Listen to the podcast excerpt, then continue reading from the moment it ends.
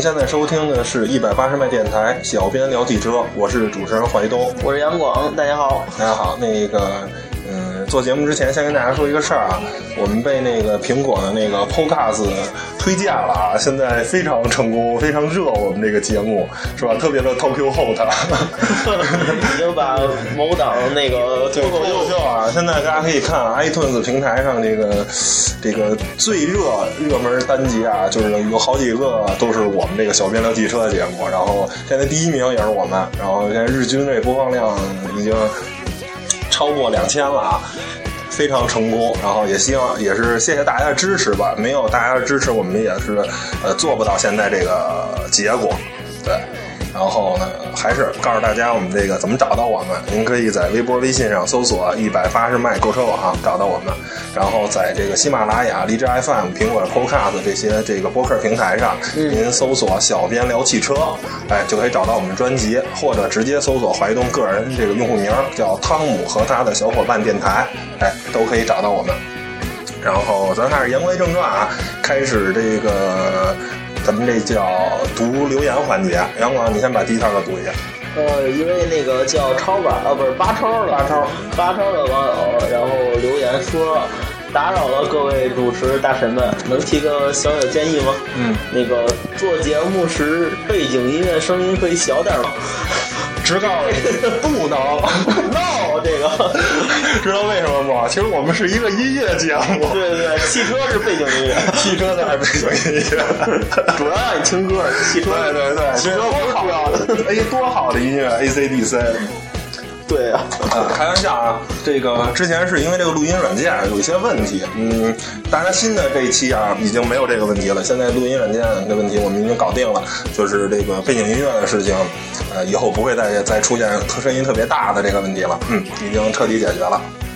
还是第二条我读。还是这个老朋友啊，格里奥王储说：“我德语老师说，德国人是一帮汽车爱好者在造车，日本人是一帮商人在造车。这种说法也不见得全面，其实都是商人，只是侧重点不同。我以前的公司就从事跟汽车有关的这个行业。呃，一次培训闲聊说，日本人卖车承诺全车或者某一那个部件保十年，那就绝对保十年。”呃，一定不会坏，特别会算计，特别会控制成本，然后呃，经营上特别牛逼。然后说实话，车企卖一辆车也赚不了多少钱啊，保养维护啊，出售配件等等一系列的后续服务才赚钱。所以日本人挺了不起的，全世界都在学习丰田的管理方式。嗯，这个啊，是吧？说的我特别高兴，是吧？非常力挺这个日资企业。其实，就咱甭说那个会不会控制成本吧。你让一个部件十年不坏，这首先就是一件很牛的事儿。对啊，你一车你不你是不是正常情况下就使用十年？十年就一般是这一辆车的正常的使用的一寿命。如果你能十年不坏，这首先就是一件很牛的事儿，很了不起。然后也确实是，嗯，德国这些车企的高管确实都很工程师，而且很多人也都是工程师出身的。大众那个皮耶希，这个我们都聊过。然后奔驰的那个现在这个老板蔡澈也是，都是学的工程。嗯，然后确实是这样。嗯，下一条还是我们老朋友啊，一高图说上集刚听完，长见识了，期待下集更精彩。嗯，确实挺惭愧啊！本来是应该上周五就把这个第二期这个德日之争的下集给做了，嗯，因为周五公司有些事儿，我们没没法做。今天周二刚上班，我们俩这个是吧？利用上班时间就赶紧给做了，背着老板。然后，其实这这就是上班。正事正事。嗯，其实反正也是先谢谢大家吧，就是没有大家支持。我们这个电台做不成这样，然后，嗯，反正就是真的谢谢大家，没什么可说的。杨广说两句啊？什么玩意儿？让你说谢谢大家。看一网站，它出出那个第第三期了。哦，那个知道内网吗？某某车网，某某某车网，嗯，就一车嘛。beat，别别说这么直接，我爸人叫一车网，不叫一车，懂吗？哦，一车网，啊，坐坐坐车站。对我这看看入迷了，你知道吗？哇，那姑娘确实不错啊，但是嗨，咱反正其实就聊就聊两句一车吧，就是嗯、呃吸引观众的这个目光，吸引点击率，我觉得这个对。男性观众，呃，对对，因为本身汽车网站大多数就是男性观众嘛，女性很少，女的就是比较少。对，但是用这么出位的方式，我觉得不好。其实汽车之家，我觉得就是媳妇儿媳妇儿当车模那个，已经是做的是，呃，我觉得是这个行业的极限，是是是道德的底线。你不能是吧？一打开网站都跟草流似的，没道理。我操，一男一女的屁股对着你，这你，我我我下边都球种子了，我看。对呀、就是有点过了。说实话，我觉得有点过了，真的。是反正怀东是这么认为，也不也也欢迎一车的是吧？那些网友也 可以也可以说，咱可以讨论这个问题。我我可以做，比如说草流上去发布这些东西，我觉得没有任何问题。但是你毕竟是一个主流的一个汽车媒体，是一个垂直网站，是而且你并不能去否认有很多人看你的网站是为了获取资讯，是为解为了了解这个车的事情。我不能打开首页的位置就夸一车震，我觉得不是特别好。是，然后咱们正式开始车闻的时间，哎，二零一四年四月一日开始，关于呃大众汽车中国啊、大众一汽大众，然后上海大众等这个销售的 DSG 双离合变速箱质保将与整车一致啊，即 DSG 呃质保期从十年十六万公里降到三年十万公里。杨果，你想说什么？我想说，你还能说什么？我想说，我又被黑了，幸亏没买这这车。啊，这个，嗯，这个也就是，嗯，其实之前他那个就是，呃，已已经是延保了，是吧？就是对，它是从出事之后我忘了延保。多少，大概可能是从三年十万公里变成十年呃十年十六万公里，现在等于又又降回去了。对，就说明你你那个买问题解决了是吗买车的还是傻逼。不是，就是我我为什么一直说我是中国大众黑？那你可以看他大众在中国做出的这些事情，我怎么能不黑他？是，尤其是如果是解决这个问题啊，就是现在新的大大众 DSG 变速箱没有问题，那它为什么就是延长质保就延长下去了？怎么了？因为我不会出问题。如果我对我的产品有信心，嗯是不是我可以做出来这个一个非常长的质保？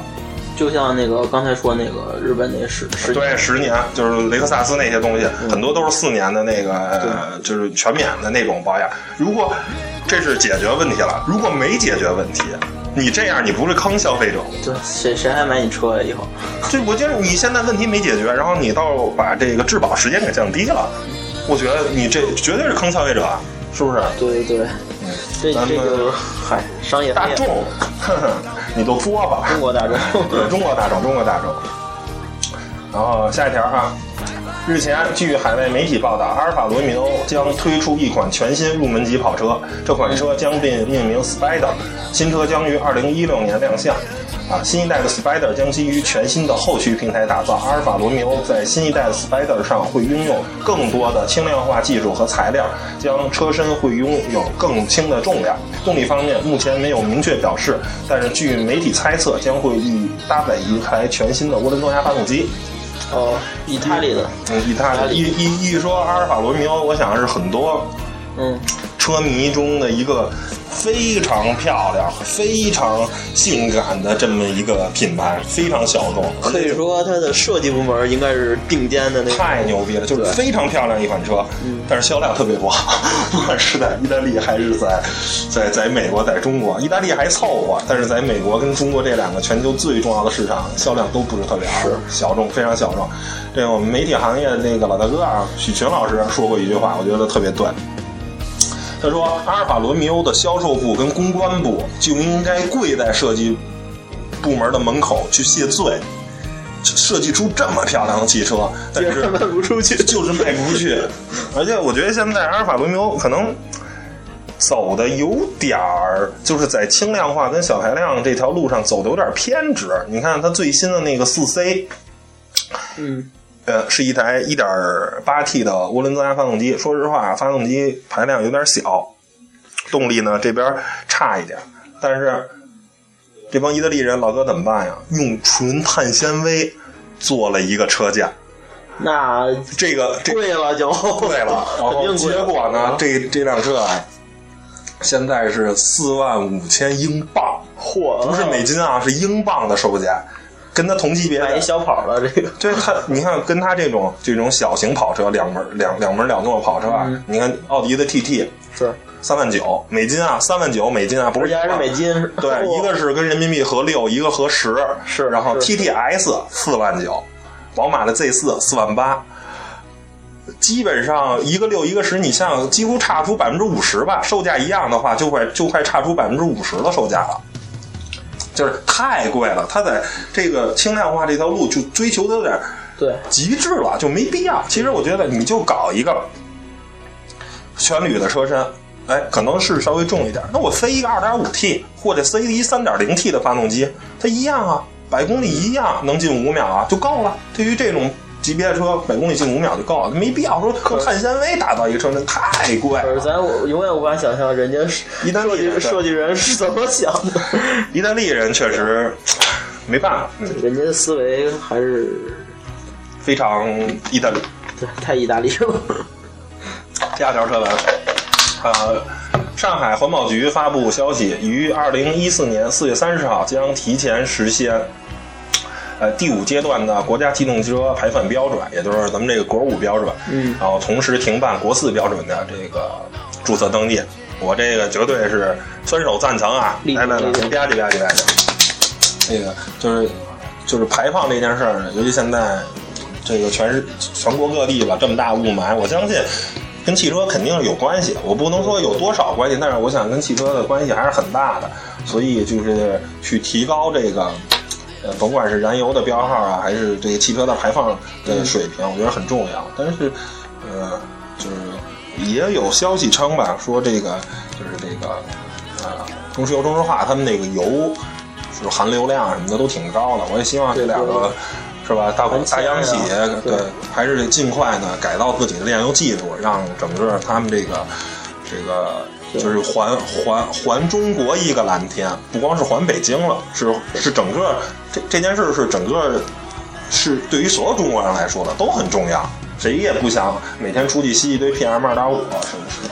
再戴口罩，啊，啊，下一条啊，国内媒体曝光了一组华晨金杯的 MPV 车型谍照，新车极有可能是华晨跟宝马合作的 G 幺幺项目的量产车。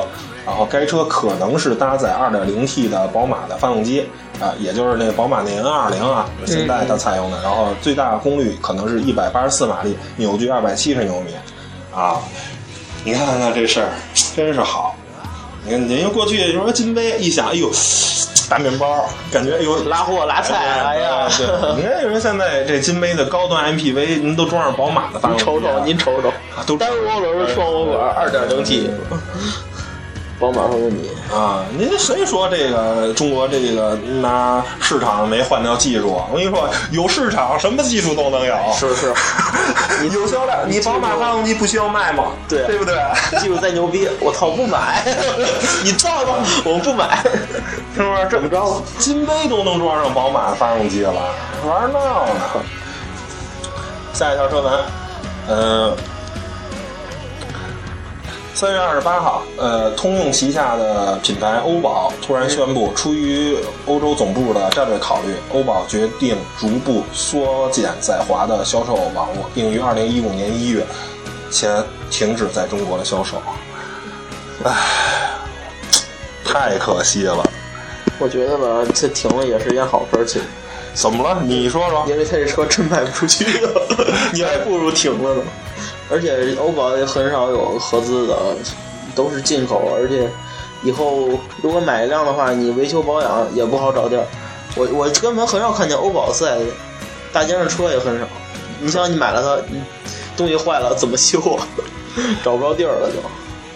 哎，确实，这个首先啊，这个，呃，欧宝呢是一个非常德国的一个品牌，虽然是它是通用，但是其实这个品牌非常德国。对它的这个，嗯，也是非常工程师。然后整个你在中国买的大大量的通用的这个车型，其实也是欧宝的设计中心设计的，对对对，欧宝还是就是在技术上非常先进，但是也确实是你想同样一个平台出来的车，因为欧宝你是进口车，可能就要卖到三十万你的音速亚。然后呢，但是呢，哎，通用挂别克牌的那个君威也就卖二十万，就是对啊消费者肯定还是有，就是你车其实大多数发动机啊、变速箱都差不多，然后你贵出十万、贵出百分之五十来说，我觉得这可能消费者也没法接受。除非就是那种我就喜欢这个品牌的人，而且对，就喜欢。，对，就喜欢是吧？我 Made in Germany 是吧？但是但是太少了，是不是？对，太少了。那好了，这个今天的车文就做到这儿，一会儿我们下半段聊这个德日之争，大家下对德日之争下，我已准备好家伙了，我都等着了。我哎，我那我那砍刀呢？我那开山刀呢？刀，现在谁还玩刀？你刚才喝那杯水，你也不想想。行了行了，可能没有下半段了，我一会儿可能就吐了，吐血了。行了行了。一会儿见啊，各位朋友们。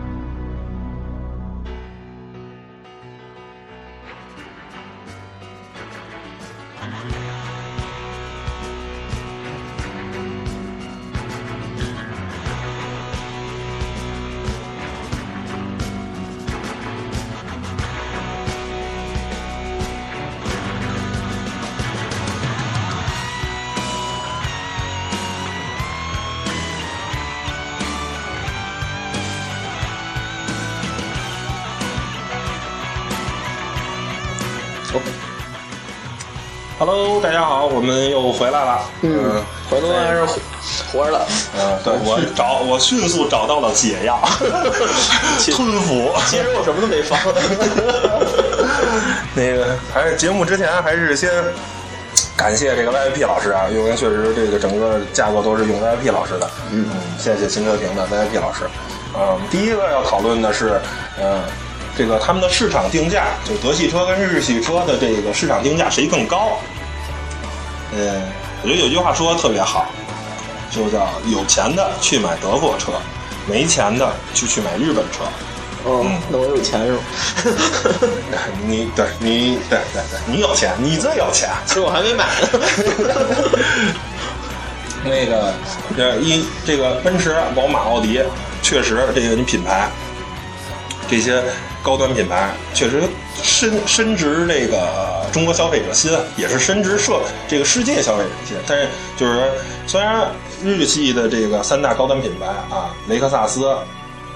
讴歌还有 Infinity 也非常好，但是总体来说呢，感觉还是比他们要稍微低一点，就是还要低呃半个档次，不能说一个档次，要低半个档次。确实，在高端车上，确实德国人要更出色一点。可能还是起步比较晚吧。嗯，那个雷克萨斯还是还有英菲尼还是这几年听说的比较多。对对对像小时候就能听说，我大奔、大宝、奥迪四个圈。然后，但是呢，更高的市场定位，也就意味着你要付更多的保养费那的你的那养车成本也就更必须。的，所以所以我就说，你看你有没有钱？您说您不差钱儿，您肯定还是选去德系品牌。啊，如果您就是一个家用的代步车，我觉得还是日本车更适合现在的中国消费者。或者说您第一辆车可以选择一个节油的，还有更轻的日本车，嗯，像那个飞度啊之类的。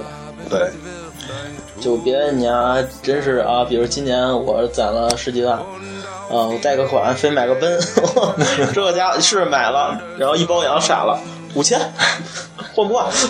什么？对对对。然后咱们下一个讨论的是这个高速的稳定性。呃，是这个，就咱现在先说传统意义上的日本车跟德国车，咱们不说现代主义，先先追溯一下历史。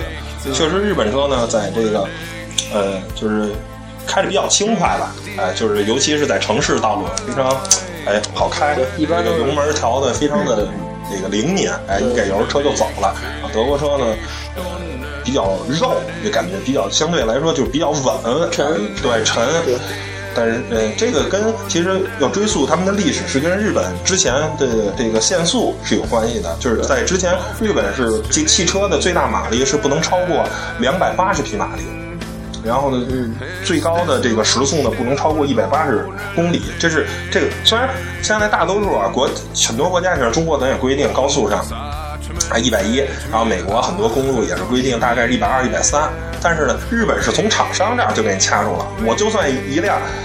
你像很多的那个当年的那个日本那些经典的街车，通过改装都能炸出五百匹、八百匹，就是它的机械性能是很很强的。但是对不起，您出厂的时候仍然给您限定到一百八十公里。实际上这些车随便干到两百八、两百九、三百都是很容易的，但是它出厂的时候还是限定。到现在我没有没法确定啊，好像 GTR 在日本还是一百八。它是电子限速，就是只有侦测你 GPS 侦测你到了赛道上，这个锁才会解开。在马路上还是一百八，我不确定这个消息。我我那天好像听谁跟我说了一下，有 VVP 吗，不知道，好像不是，忘了。然后，嗯，那个，所以就造就了日本，它一直其实是在注重这种，就是这种。低速的这种用车环境，而德国都是高无限制的高速公路，很多路上无限制开二百二、二百三、二百五，都这都是这种速度，所以确实日本在这个高速的这个功力上要差一些。这个而且日本高速也不是特多，对，但大部分国民都是坐地铁，大家都可以坐地铁、坐那个火车或者跑山路，没有什么高速，都可以看到头文字 D 嘛，对，就很少说一个大直线的那种，就是。都是很多都是山路，要不你也开不了。要不他们为什么做造街车不造超跑呢？飙 不起来，造会看看。所以确实，但是现在的日本厂商也一定在改改进，因为现在大家都知道，所有的厂商都是全球化，没有一个厂商会造一个就为一个国家生产的车。对，除非那种小众。奇瑞都出口了，你说对？只要是你是一个大众厂商，是一个。面向全球消费者，那他一定是考虑全球消费者的需求，而不是说我只顾我只 care 一个地方的消费者。而且每个地方的车都不一样，可能出口中国的，出口中东的，和到欧洲的、美国的都不一样，调教也会有一些差异，还是适应当地的市场环境和用车问题。对，还有这个下一个就是这个驾驶乐趣的区别。是，首先咱就得先聊聊什么是驾驶乐趣。是吧？这个因为每个人的觉得驾驶乐趣都不一样。你说一个女生的驾驶乐趣跟一个男生的驾驶乐趣可能就不一样。男生就喜欢，哎，激烈驾驶啊，有乐趣。而女生驾驶乐趣就是我这个轻轻一扳方向盘就走了，我能，她就需要的很轻。然后有些不，女生就是哦，车好看，行。你不带这么黑的，咱的听友里有女听友，你别这样。呃，杨广瞎说的，杨广瞎说的，不是这样，不是这样，不是说玩然后你一个年轻小伙子还是需要激烈驾驶，但是一个成熟的男人，哎，人可能上四十了，我就需要一个比较平稳，哎，比较舒服、商用，就是它是不一样的。你对车的这个追求是不一样的啊。日本车呢，确实可能相对来说更舒适，更适合家用。家对对对。然后呢，德国车呢，哎，就是确实是在这个整个这个驾驶上呢，它可能更。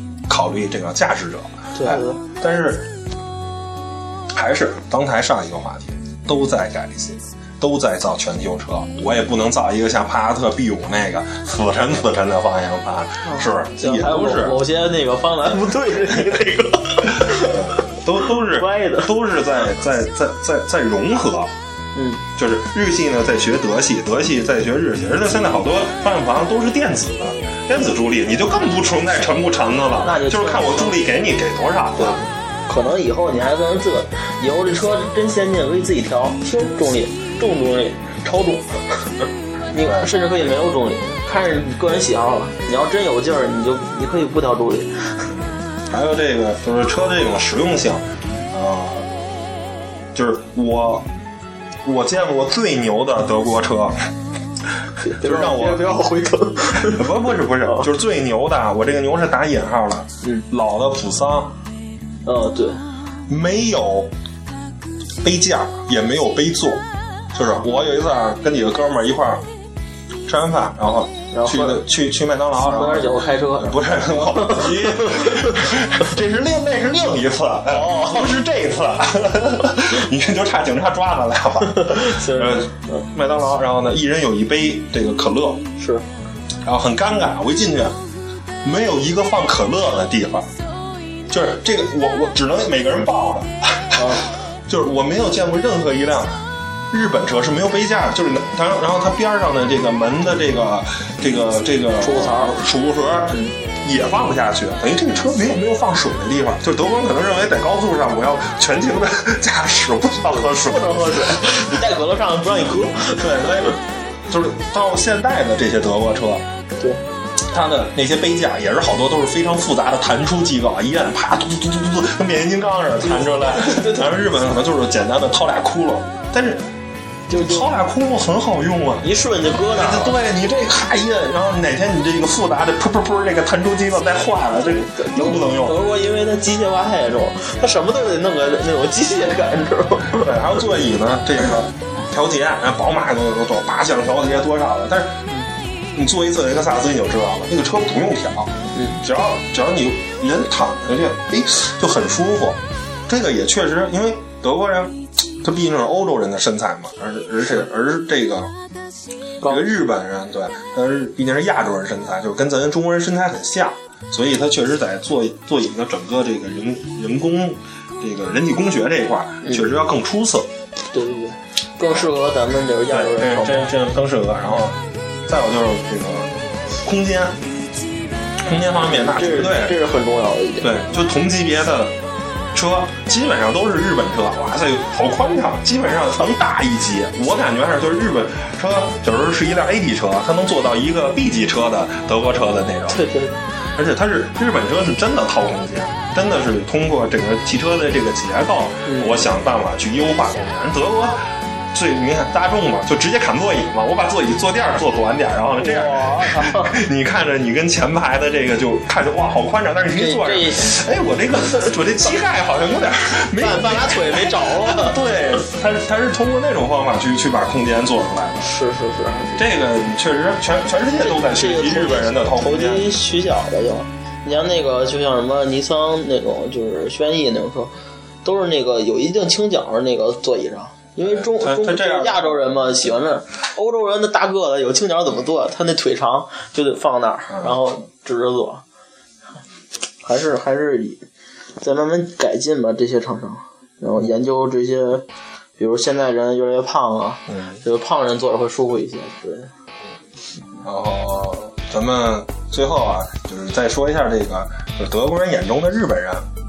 这个皮耶希呢，他在自己那个自传中啊曾经说过，就是说奥迪八零的支柱是看起那么的纤细、瘦弱，好像支不住整个车顶似的。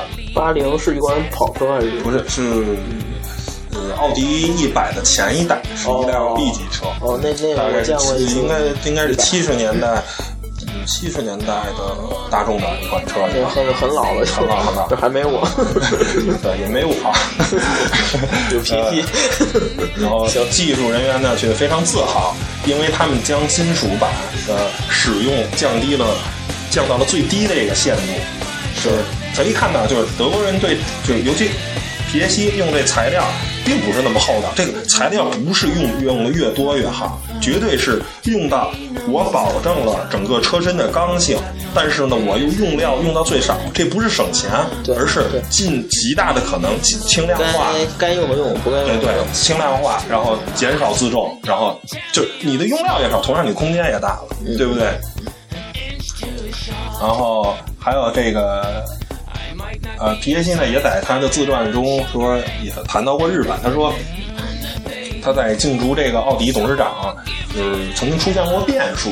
啊、有可能当不上。他曾经就是想说，呃，我要是不行的话，就去日本谋求发展。然后，而且世界上所有的国家，他也是首推日本。就是如果我要去车企当高管，我也是首推日本，也是非常对这个日本惺惺相惜吧。对对，因为他本身是个工程师，而日本也是一个非常注重工程师工匠精神的这么一个国家，所以日本也会也出了很多优秀的工程师。